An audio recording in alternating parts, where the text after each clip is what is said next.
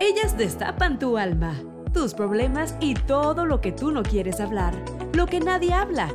Hola, ¿qué tal? Yo soy Palmira Pérez, los saludo desde Los Ángeles. Hola, ¿qué tal? Yo soy Gloria Bella y te saludo desde Hayward, California. Hola, yo soy Maritza desde Fort Worth, Texas. Hola, yo soy Lupe desde San José, pero de corazón tejano. Esto es Mujeres Destapadas. Hoy empezamos con un tema un poco raro, diría yo, porque no he escuchado que muchas personas hablen de, esto, que es recursos humanos, recursos humanos en los trabajos.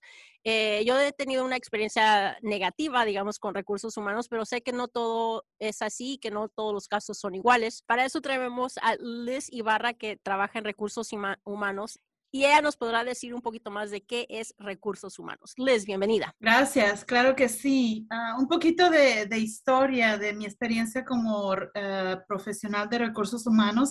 he trabajado en diferentes compañías, ah, compañías de, que tienen que ver con, con, comunicaciones, compañías de manufactura. Ahorita estoy en una compañía que es de construcción. Entonces, recursos humanos en cada una de las compañías tiene una diferente manera de contribuir al, éxito y una diferente manera de conectarse con las personas. En las compañías en las que hay bastantes latinos, como en la que estoy en este momento, eh, la función de recursos humanos es básicamente ah, darles el, apoyo. No nada más contratamos a personas, sino que también somos una, una, un, parte del equipo muy importante porque nosotros nos participamos en cómo se van a contratar a las personas, cuánto se les va a pagar, cuál es el, tipo de entrenamiento que ellos necesitan, qué es, lo que ellos tienen que tener. Sí, la capacitación que ellos traigan es algo que nosotros hacemos un análisis. Hay muchas cosas que van fuera de, de lo que es nada más contratar a la persona.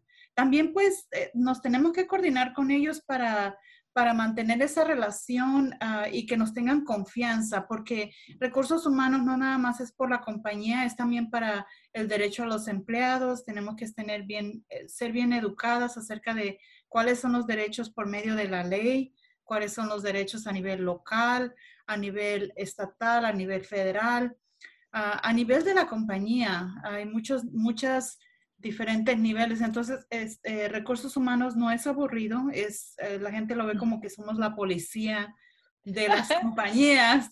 Ahí viene recursos humanos. Así fue como yo lo vi, no fue que yo haya soñado en ser parte de recursos humanos, simplemente me llamaron para una posición una vez cuando terminé mi trabajo con otra compañía. Yo no quería hacer recursos humanos hace ya 20 años porque me daba miedo, me ponían de nervios. Entonces fue con mucho miedo y una vez que estuve ahí y vi todo el impacto positivo que una persona puede tener como, como alguien que apoya a los empleados, alguien que también reconoce el esfuerzo del, empleador que está haciendo por mantener una compañía, hacer su negocio. Es bien importante, somos como la conexión entre los dos.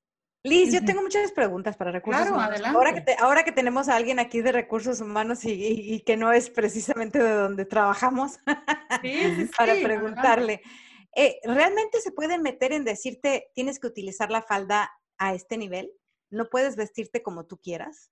Tenemos la mayoría de las compañías, dependiendo de qué tipo de organizaciones y qué industria te pueden pedir, eh, pueden hacer una póliza que no específicamente, pero darte guías de qué es lo que requieren ellos que, que, tú, ah, que tú eh, te pongas o qué tipo de, ah, de vestuario. Claro. Ahora, otra duda. Cuando uno hace la solicitud para un trabajo, a veces la persona está capacitada y no le dan la oportunidad de una entrevista. ¿En qué se basan para dar esa entrevista?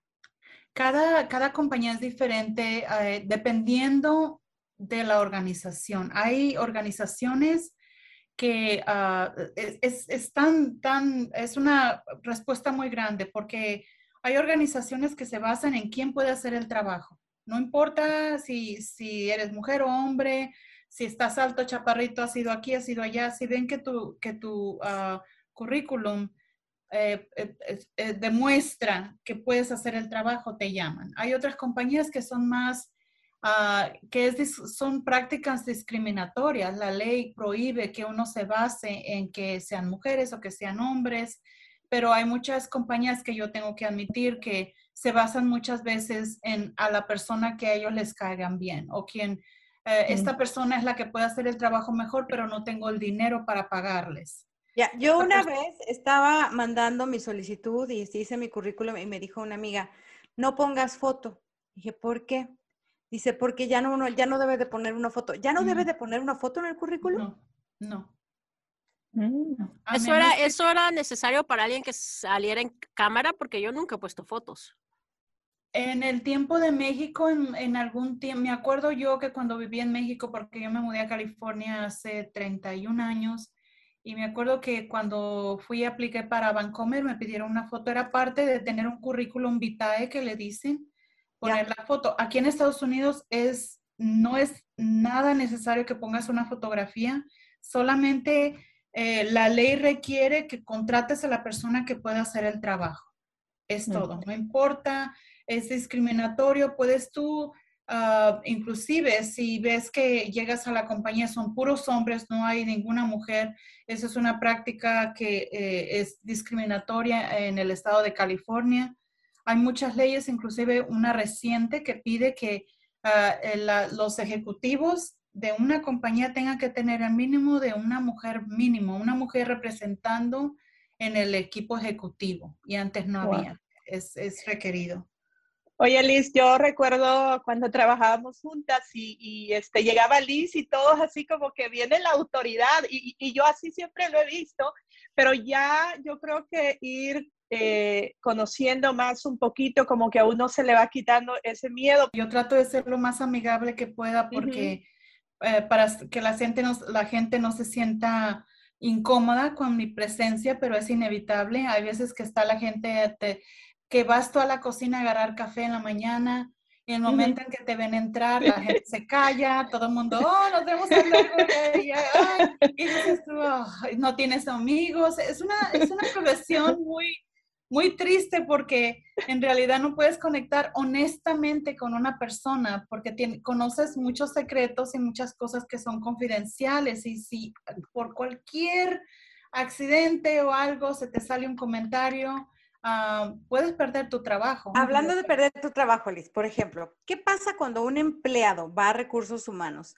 y pone la queja de tu superior? O sea, la gente que a Liz contrató.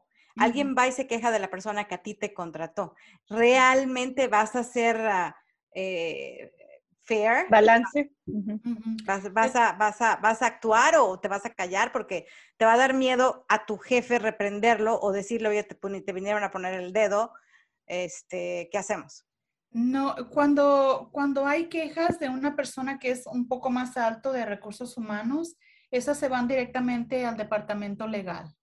No, no puedo yo hacer una investigación que está mucho más a mi nivel, a menos que el departamento legal me lo requiera, pero mucha, la mayoría de las veces la, eh, hasta tienen que contratar una persona, si no hay nadie más que es que la persona de recursos humanos local, contratan a alguien o traen a alguien fuera para que sea una investigación neutral. Pero si van contigo y se quejan, tú ya sabes que se van a quejar de tu jefa. Tú vas y le dices a tu jefa, oye, se van a quejar de ti.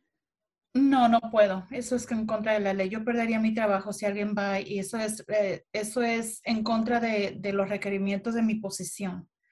Todo es confidencial. Por eso cuando tú vienes y hablas conmigo y me dices un secreto, ahí se queda. Cuando alguien viene, me confía algún problema que estén teniendo en su casa, que si alguna persona está perdiendo su trabajo, lo que sea, yo no puedo por ningún motivo revelar ese secreto. Y si lo hago, podría perder mi trabajo. Es como cuando vas a, confesarte con el cura, ¿no? Todo está bajo palabra de confesión y eso siempre admiré de ti porque te podía ir uno a contar cosas y, pues tú, estabas haciendo tu trabajo y ya la amistad como que era parte. Veo a Marixa por ahí levantando la mano, este, que tiene preguntas seguramente. No, Liz, mi pregunta era como te escuché decir que, que las, y los empleados luego te tienen pena o te tienen miedo y no se quieren aproximar y hacer este, lo que es small talk, ¿no? Al momento de tomar ah, tu café. Usted o tú pues has pertenecido a organizaciones donde tratan de ser inclusivos HR junto con los empleados, dando dando seminarios o dando clases para que se comprendan entre ustedes dos. Eso me cambió mucho mi punto de vista de recursos humanos en donde trabajo. Y incluso como conoce, conocí yo este, nuestra representante, si yo tenía preguntas que si quería yo transferirme a otro departamento, se le hacía fácil hablar conmigo y yo con ella y perdí perdí ese miedo, ese temor de que ellos son personas también. Mira, es lo que le estaba diciendo también a, Lupe cuando estábamos hablando, porque ella me dice, si yo me acuerdo cuando ah, nos dabas información acerca de entrenamiento, nos dabas información de, cómo nosotros podíamos ah, aprender a diferentes cosas. Entonces, eso es una parte positiva que tiene lo de recursos humanos. No siempre es negativo, es como una balanza. Nosotros hacemos lo que se llama en inglés employee development, que viene siendo en eh, eh, succession planning. Eh, lo que se, employee development es toda, todo el entrenamiento que una persona puede obtener para nosotros moverlos al siguiente nivel. Mientras más entrenamiento tengan, es mejor para la compañía porque tenemos más personas que son capaces de hacer, de promoverse al siguiente nivel y eso es muy bueno. Ah, entonces, siempre estamos tratando de hacer eso. Promociones, cuando una persona se va a promover, checamos no nada más el talento, ok, si esta persona, pero hay otras dos personas que también hacen lo mismo, ¿por qué a ellos y no a los otros dos? Entonces, se hace un análisis. Hay muchas cosas que nosotros podemos hacer para quitar la idea negativa de que HR es la policía, de que solamente hacen reglas, de que somos personas que no guardan, ah, que están por la compañía y no por el empleado. Ah, yo he ido a entrenamientos eh, de puros recursos humanos, obviamente, y hay veces que he llegado a, a, las conferencias y la gente que está ahí está callada, no puedes hablar, y son puros de HR. Y yo a mí no me gusta hacer ese tipo de hecho, a mí me gusta ser una persona que, que te sientas a gusto, que llegues y te, te, sientas con la confianza de que le puedes contar algo, que te van a ayudar, te van a dar, inclusive fuera de echar, te pueden dar ayuda y, y, como, como ser humano, como persona, hay mucho que tiene que ver la empatía y la compasión con las personas, que va conectado con recursos humanos al mismo tiempo. Yo, yo, como decía al principio, he tenido malas experiencias con HR. Um, las veo venir o los veo venir y it's like, oh my God, ¿qué hice? O sea, me van a ¿qué, hice? Um, pero con Liz era diferente porque, no sé, no, no, la primera vez que la vi, eh, fue una muy buena, una muy buena oportunidad porque me, me aumentaron el sueldo. Oh. So, so uh, it was like, oh yeah, you know, uh, pero después de eso, it was, la veía y me saludaba y no, no me saludaba como HR, sino en serio como que estaba interesada en lo que hacía o, o, o en mí. So, er, era algo muy diferente. Pero les, eso de ser, digamos, a, a, a, amigable y HR, ¿no lo ven mal las compañías que te contrataron? Que, a lo mejor no estás haciendo bien tu trabajo?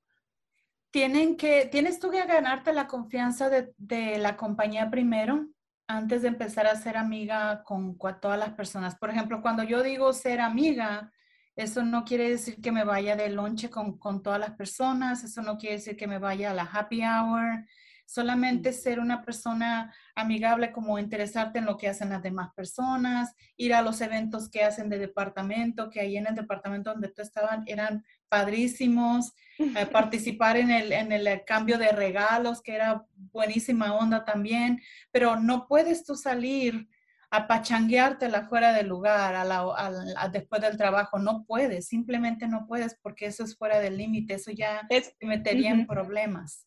Eso te iba a preguntar, este, yo nunca te, nunca aceptaste mi invitación a pachanguear a los eventos, no. nunca te invité, pero eso te iba a preguntar, eh, dentro de, de, tu trabajo, porque yo siempre te vi como echar y como amiga también, por ejemplo, nos encontrábamos e, en la cocina, oye, qué bonito color de cabello, se te ve mm. padre ese color y todo, hasta ahí pero nunca vi como que, ay, a ver cuándo salimos a comer por ahí. ¿Estaba prohibido para ti salir, por ejemplo, conmigo y decirte, ¿sabes qué? Voy a ir a concierto de, Maluma, vamos, te invito, vamos a estar ahí juntas.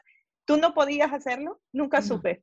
No, y no es porque te lo prohíba la compañía, sino es algo que aprendes al tiempo cuando ya Ah, cuando ya has estado en recursos humanos mucho tiempo, yo salía al principio de mi carrera, salía mucho con otras personas y me metí mucho en problemas por la percepción de la gente.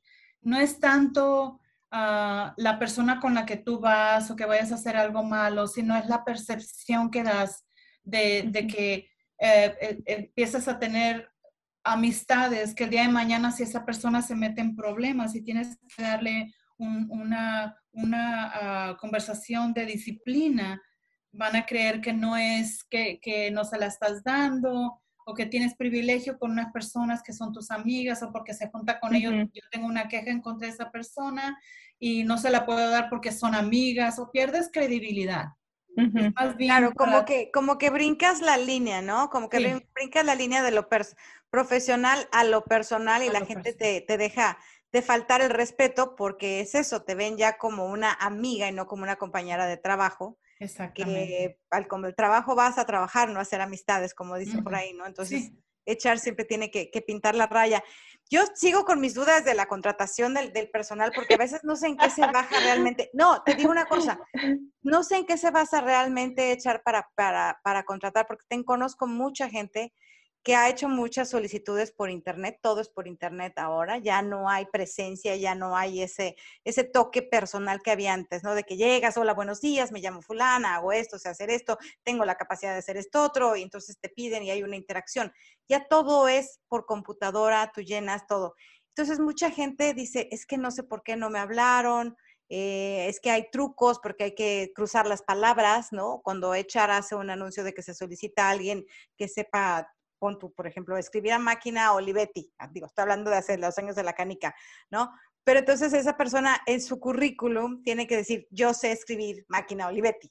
O sea, las mismas palabras dicen que son para que se crucen a la hora que tú sometes un currículum. ¿Es eso cierto?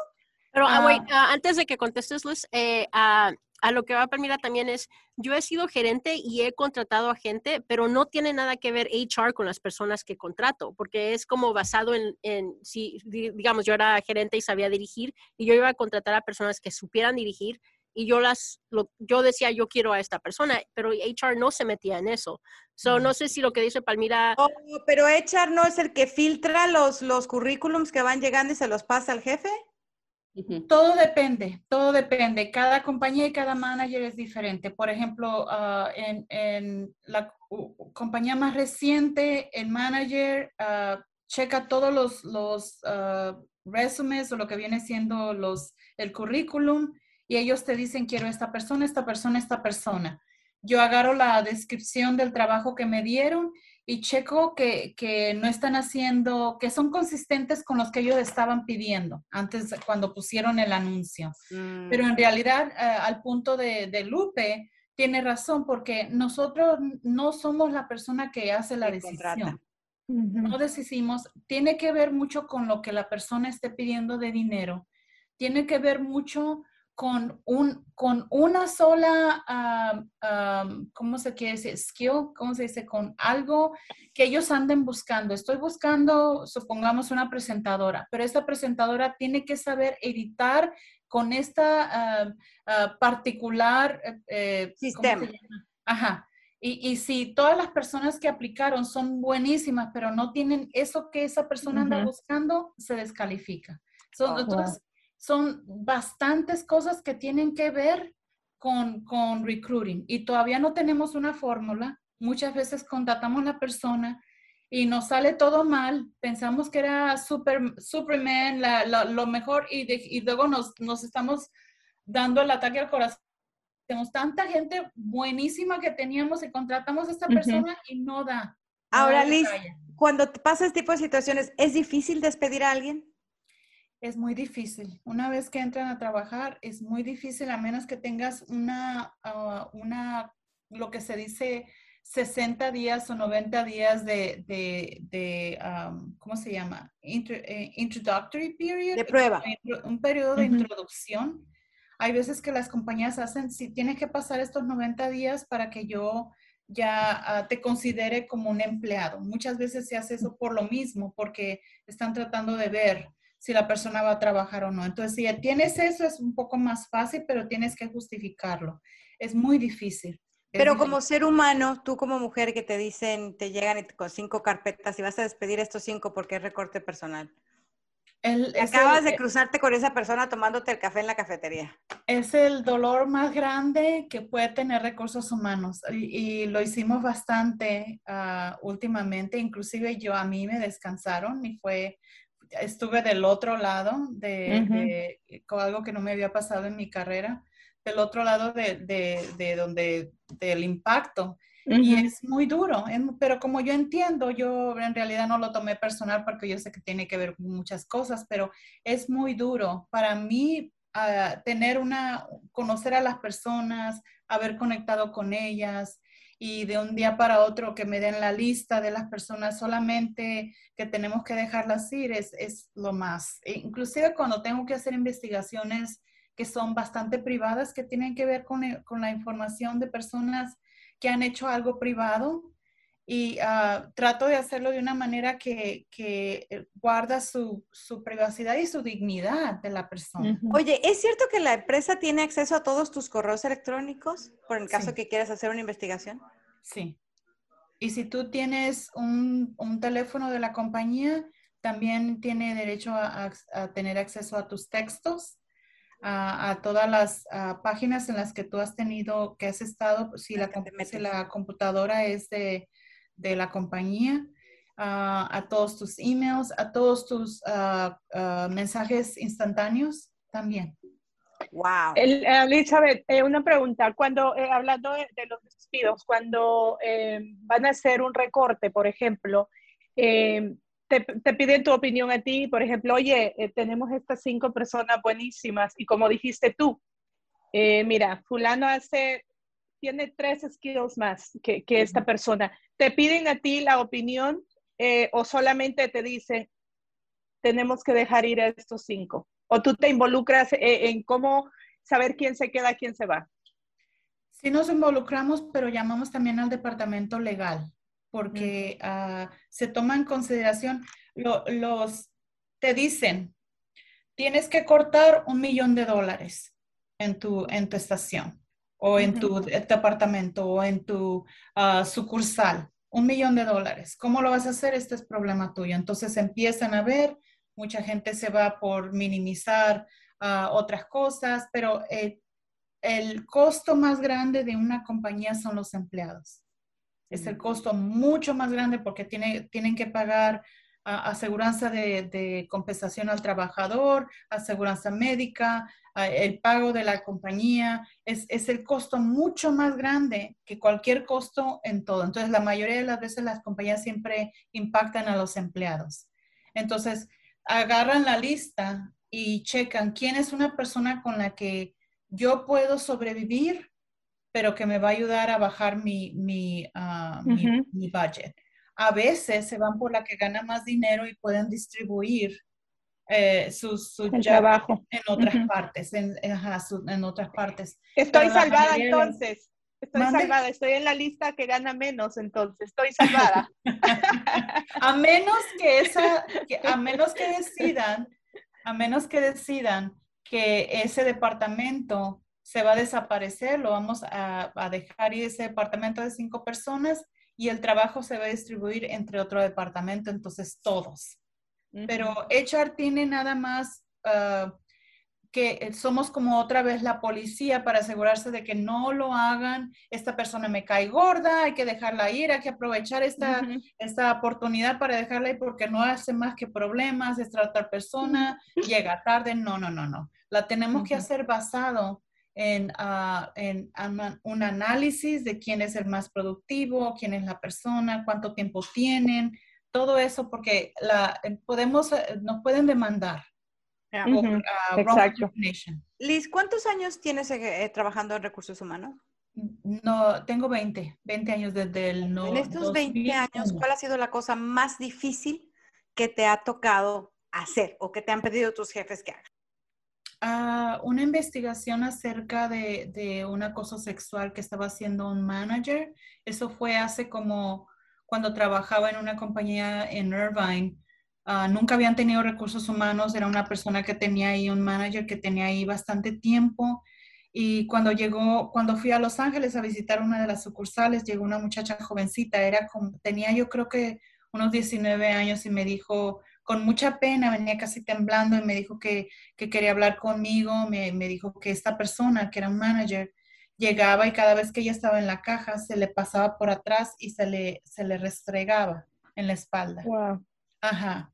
Entonces que también esperaba que, a que ya era bien tarde, que la acompañaba al carro cuando ya le decía que no, la invitaba a salir.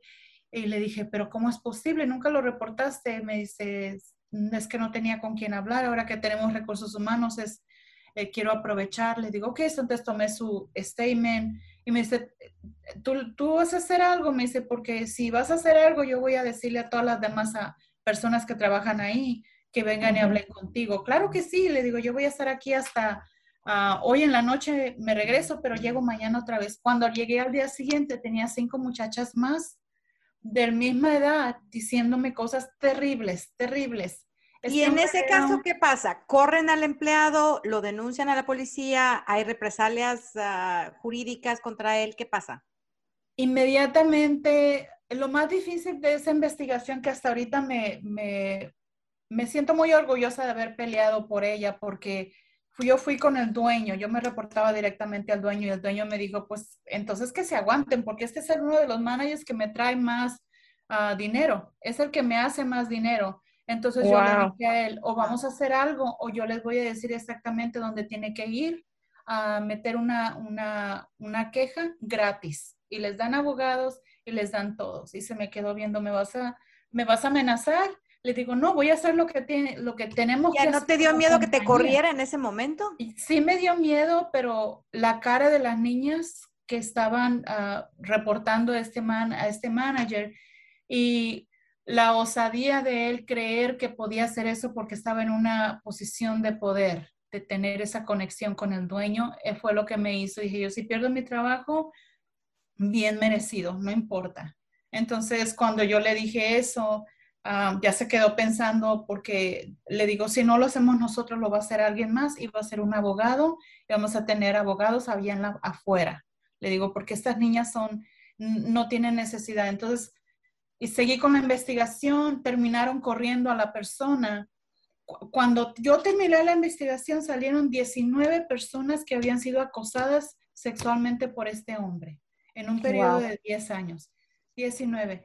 Y eh, eh, inclusive personas que estaban por, por la unión, la unión se, se involucró y terminamos uh, terminando a esa persona, pero fue una desilusión increíble saber que si yo no me hubiera puesto dura con él y decirle, darle un ultimátum de decir, entonces van a agarrar un abogado, inclusive el estado de California te da abogados gratis si tú estás siendo uh, víctima de acoso sexual para que tú vayas y metas una, una ah, solicitud por cuando el empleador no hizo nada al respecto. Claro, pero Liz, por ejemplo, la jovencita de 17 o 19 años que le pasaba eso, eh, que eh, busca obviamente que, que, se haga justicia, pero que se haga justicia busca que lo corran, busca que le den dinero a ella, busca que lo metan a él a la cárcel. ¿Qué busca? Una de las preguntas que se le hace a las personas cuando las entrevistas Ah, las entrevistas, toma su statement, que se dice, toma su declaración, es ¿qué, qué es lo que tú estás buscando con esta investigación? ¿Cómo yo podría ayudarte a, a, que te sintieras mejor? Y solamente siempre te dicen, quiero que se vaya, quiero que ya no esté aquí, quiero venir a trabajar a gusto. Me gusta mi trabajo y yo quiero venir a trabajar a gusto. Una que otra vez me ha tocado una, alguna persona que, que, me dice, quiero que él pague por lo que me hizo. Le digo, esto no es revancha. No es revancha. pero cuando dices pague, ¿es pague monetario o pague, con tres días de cárcel o pague cómo?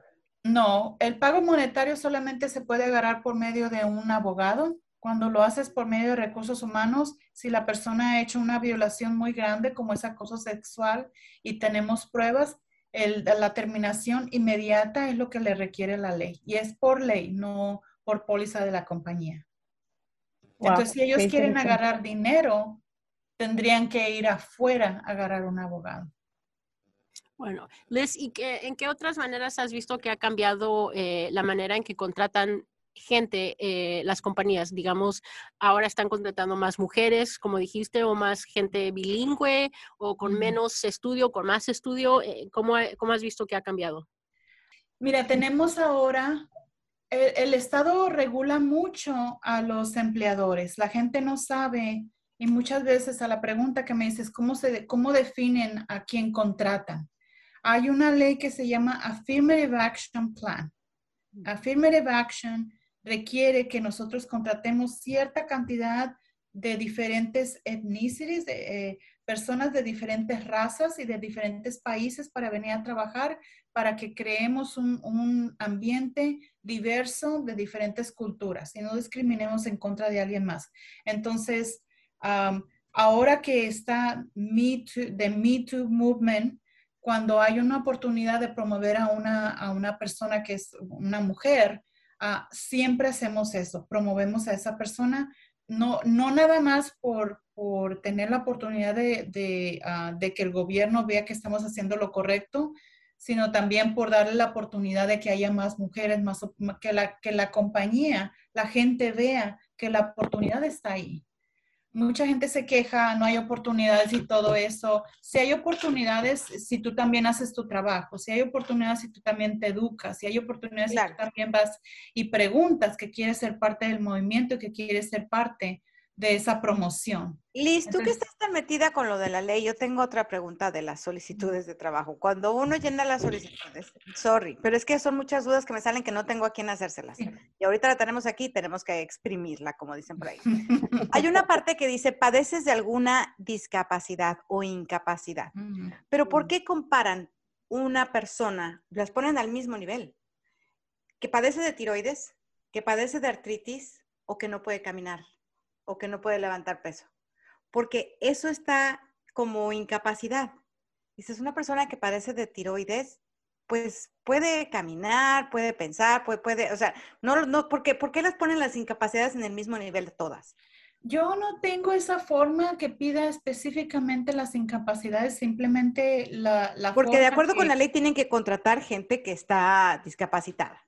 No necesariamente. cierto número, ¿no? No necesariamente. La ley dice Ah, la persona puede hacer el trabajo que tú quieres con, si tú le, lo acomodas sus necesidades eh, a cierto límite. Es lo que la ley requiere. Por ejemplo, si yo tengo una, ocupo una recepcionista y viene una persona en una silla de ruedas. Tienes porque no pueden caminar, sus piernas no les trabajan, pero yo lo único que ocupo es una recepcionista, así de que una persona que esté sentada no me impacta de nada y es buenísima. Toma sus llamadas, viene, llega a tiempo. Entonces, ¿tienes una deshabilidad? Sí, pero puedes hacer las funciones esenciales del trabajo? Sí.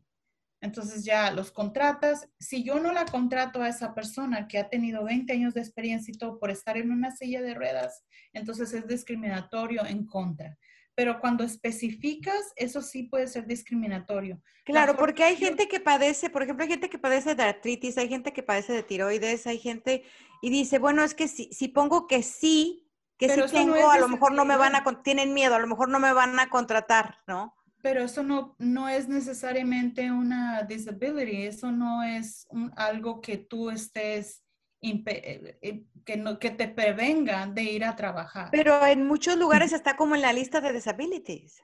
Por eso me llamó la atención. Sí, te puede impactar, puedes, puedes describir en la parte de abajo, eh, porque te dicen, do you have any disabilities? ¿Tienes alguna disability? Entonces, ah, si dices que sí, qué tipo de, uh, de accommodations o qué, es lo que yo puedo hacer para, para yo uh, poderte acomodar o poder ajustarme a tus necesidades. Entonces tú puedes describirlo ahí. Si todo lo que necesitas, por ejemplo, una persona que, que tenga tiroides, en realidad no necesitan que se les acomode nada, entonces dicen, no, puedes tú especificar, no es necesario. Pero por ejemplo, es importante que nos digan si tiene una deshabilidad. En el trabajo donde yo estoy ahorita es construcción. Usan máquinas increíblemente de grandes. Si yo tengo una deshabilidad, si yo estoy tomando una medicina que de vez en cuando, por, mi, por la, por la ah, enfermedad que yo tengo, me marea y tengo vértigos y tengo que estar fuera y no puedo hacer el trabajo, eso es importante saber porque entonces no lo voy a poner en la máquina, lo voy a poner a esa persona en un lugar para protegerlo.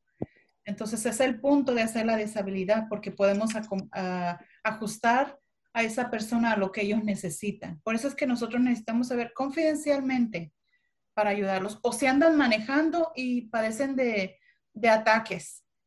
Si yo contrato a una persona que haga SEOs y les dan de vez en cuando ataques y van manejando, esa persona está en riesgo.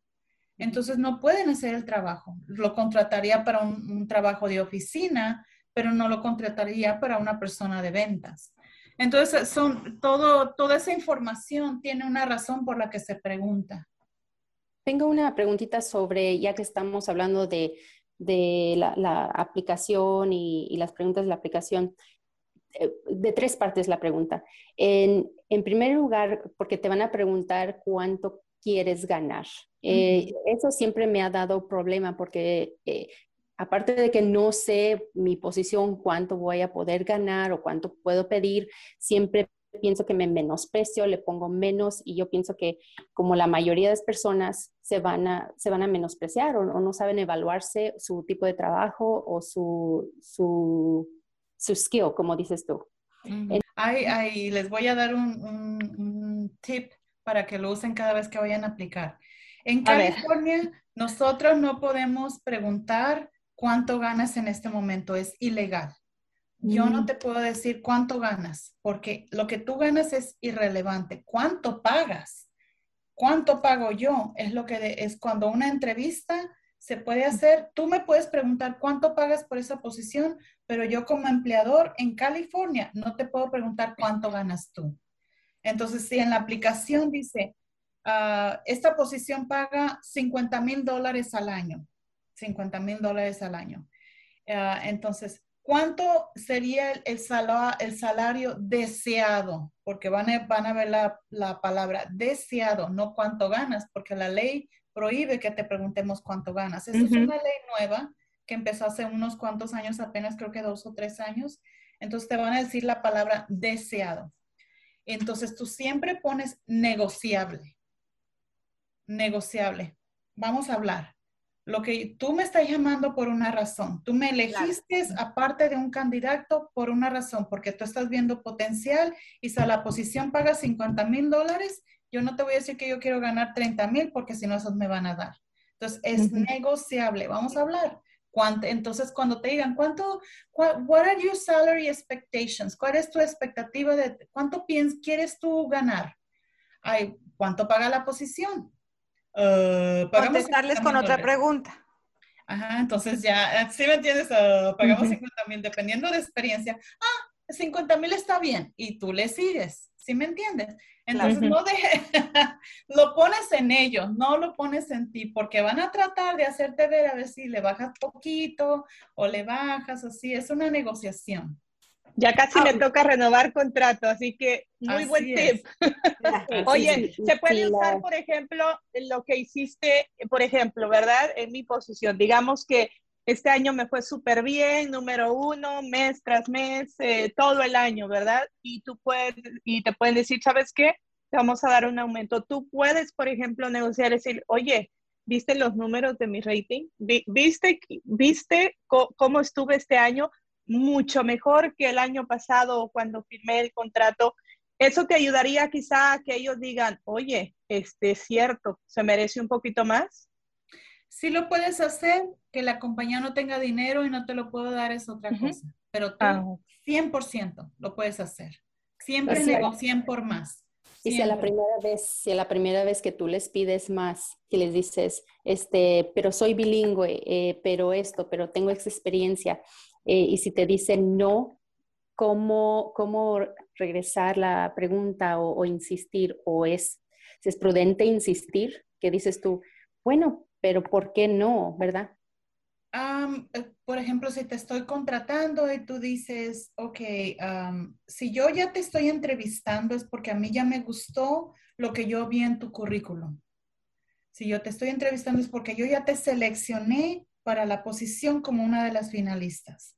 Ok, entonces ya llegamos al punto de que te estoy ofreciendo ah, el trabajo, ah, lo que te estoy ofreciendo de dinero eh, no es suficiente, Muchas veces, y la mayoría, te puedo decir 80% de las veces, 90% de las veces, la posición ya tiene un máximo que te pueden pagar. Y no tiene nada que ver con que tú seas increíblemente talentosa, simplemente no tienen el dinero. Y, si, y te lo van a decir, ¿me entiendes? Entonces lo que puedes hacer es negociar otras cosas. Ok, yo sé que no me puedes dar dinero, me puedes dar una semana más de vacaciones y hablamos el próximo año acerca de mi, de mi, mm. de mi salario. Una semana más de vacaciones, te agregan, oye, ya es flexibilidad, ya te están dando algo. Pide algo más que no les cueste dinero en ese momento y diles que el próximo año, o quizás podemos hablar de esto en seis meses cuando tú veas eh, lo que yo estoy produciendo, la calidad de mi trabajo, hablamos después. Y muchas veces dice, ok, en seis meses ya estaremos en un lugar mejor, podemos hablar, si te puedo dar más dinero. Pero es una negociación. Claro. Y, y, por ejemplo, es en, una aplicación cuando usted, bueno, ya, ya está, la está llenando y mientes porque dices, pues, ¿quién se va a dar cuenta? O, o no, no, van a estar, esa compañía que yo trabajaba antes, sí tengo la experiencia, pero ya se cerró, no van a investigar. Eh, si te descubren en, en una mentira, claro que sería fácil entrar a ese trabajo. A lo mejor hay unas personas que ya lo han hecho y tienen años trabajando en ese trabajo.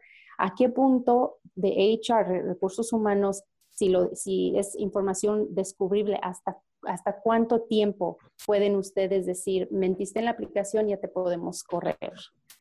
Nosotros, a las personas que entran en el trabajo, siempre hacemos como lo que se viene siendo el pre-employment background que, es, es, una, ah, es un proceso de certificación, checamos eh, que, sean, que tengan autorización para trabajar en Estados Unidos, checamos su educación y checamos los tres últimos siete años de experiencia laboral. Ah, si esa persona solamente tiene dos años, se, se, checan los dos años. Entonces, si no nos dan una respuesta de la compañía, pedimos referencias a alguien que haya trabajado ahí, aunque la compañía ya no, ya no esté abierta. Ah, y hablamos con la persona y checamos. Si por cualquier cosa ah, no incluyeron la información, el día de mañana sale que esa persona, por ejemplo, yo puedo decir que tengo una maestría y el día de mañana se enteran por cualquier cosa, alguien que me conoce, se, hace amigo de un manager, o ya la conozco hace dos trabajos, ella no tiene maestría, que yo sepa y se enteran, me pueden correr. Nosotros podemos terminar a una persona por haber falsificado información como parte de su currículum al, principio del empleado, em, de, que se contrató. Wow. Interesante, Qué interesante. estamos aprendiendo. ¿ah? Qué interesante. Eh, una última pregunta, Luis. Eh, estamos hablando de corporaciones y, y trabajos grandes, digamos, que, que sí tienen HR. Pero ¿qué pasa con los pequeños negocios como restaurantes? Eh, ah, no sé, gasolineras chiquitas, like uh, owned by, you know, business, small business owners, um, que, que, no tienen recursos humanos y que los empleados están eh, necesitando ayuda como acoso sexual o no les están pagando las horas extras o no les están dando vacaciones, ¿hay algún lugar a donde ellos puedan acudir eh, y, recibir ayuda? Claro que sí. El estado de California tiene muchísimos lugares donde se puede, las personas pueden obtener eh, información, inclusive ah, meter una, una, ¿cómo se llama? Ah, los empleados se les da una página para que ellos agarren todos los recursos que necesitan para, para manejar su negocio como empleados pequeños, como, como empleadores pequeños. También a los empleados se les da una lista para que ellos vean cuáles son sus derechos como empleados. Entonces, una persona que tenga un solo empleado está requerido pagarle lo mínimo que se, que se requiere, está requerido, vacaciones no son requeridas por, por medio del Estado, pero si hay algún, si la persona trabaja tiempo extra, se le tiene que pagar, si la persona ah, se lastima, se le tiene que dar asistencia médica y eso es requerido por la ley. Ah, el departamento de, eh, eh, de Fair Labor Standards Housing es el que está por el medio del estado de California. Toda esa información gratis y tiene programas buenísimos que ellos pueden tener acceso gratis. Sí, pero esto también es a nivel nacional. Todos los estados en, eh, en, the United States están cubiertos por el, la ley federal. La ley federal dice el minimum wage es 7.25, ah, tienes que darles uh, workers compensation, todo eso. Todos los estados siguen lo mismo. Estados como California pueden agregar más beneficios o pueden dejarlo como está. Texas lo deja como está. En Texas no hay desempleo, te corren de un trabajo, no puedes agarrar desempleo. Ah, allá lo mínimo es 725. Si alguien te, hace acoso sexual, no hay un lugar donde puedas ir. El único lugar es Equal Employment Opportunity Commission, que ese es el federal.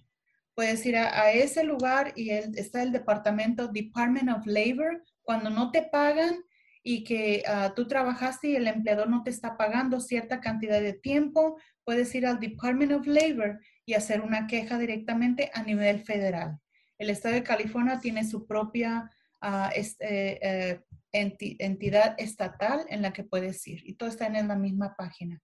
Entonces, ah, todo depende de qué estado estén. En California, si alguien te despide, tienen que tener el cheque en ese momento y dártelo si te van a despedir, en ese momento. No se pueden esperar tres días, no se pueden esperar cuatro días. Si tú renuncias y no les das las dos semanas de notificación, ah, tenemos tres días, 72 horas para darte el cheque, para cortarlo y mandártelo. Si les das notificación el último día de tu trabajo. Entonces, hay mucho, en otros estados, eso es California, en otros estados se pueden esperar hasta dos semanas para darte tu último cheque, aunque ellos te hayan corrido. Entonces, todo depende de qué estado estés. Nueva York y California son muy parecidos, son de los más ah, que tienen, eh, que se llama en inglés employee friendly states y los que son un poquito más, que no dan muchos beneficios, viene siendo Texas por eso es que muchas compañías se han ido a Texas porque ahí ah, no pagan impuestos, pueden correr a quien le dé la gana. van a estar haciendo no, hay protección para el empleado. Pues ojalá y no vayan tantos californianos allá a mi estado. Ya se está haciendo pool por allá, nos, ya, ya no les gustamos por allá. está lleno de californianos. Sí, sí, ya no les está gustando, ya no les está gustando. Pero nosotros siempre estamos eh, volviendo a lo, a lo de contrato a personas nosotros en, recursos humanos siempre decimos que contratar a una persona es como eh, meternos a una de esas dating, dating applications o dating apps, porque nunca sabes lo que vas a agarrar. Pones un, pones un trabajo y te llegan como 100 personas aplicando. De los 100 escoges a 10, de los 10 escoges a 5. Entrevistas a todos y todos se ven maravillosos. Contratas a uno y dices, sí, ahora sí, este es, this is the one, este es el que voy a agarrar y they move in, se vienen y se llegan a la compañía, they move in, you, you scan them and everything, they moved in, eh, y muchas veces es la honeymoon que tienes como, se quedas una, hiciste muy buen trabajo, todo sale bien, y a veces a la semana te das cuenta que hiciste un error de lo peor, ¿cómo puede ser posible? Me engañaron. muy parecido a lo del dating. Le digo, es como dating. Le digo, nunca sabes lo que te va a tocar. Dices que hiciste todo bien y al final del día se terminó todo. Bueno, pues muchas gracias, Luis. Eh, por lo menos a mí me cambiaste la opinión en, lo que es HR y como nos dijiste, no solo es este, no, no solo están ahí como para correr a las personas, sino también para ayudar y empoderar a, todos los, empleados. Así es que te agradezco y ojalá y vuelvas otra vez. Gracias. Thank you. Thank you. Escúchanos en Apple, Spotify, Google o tu plataforma favorita.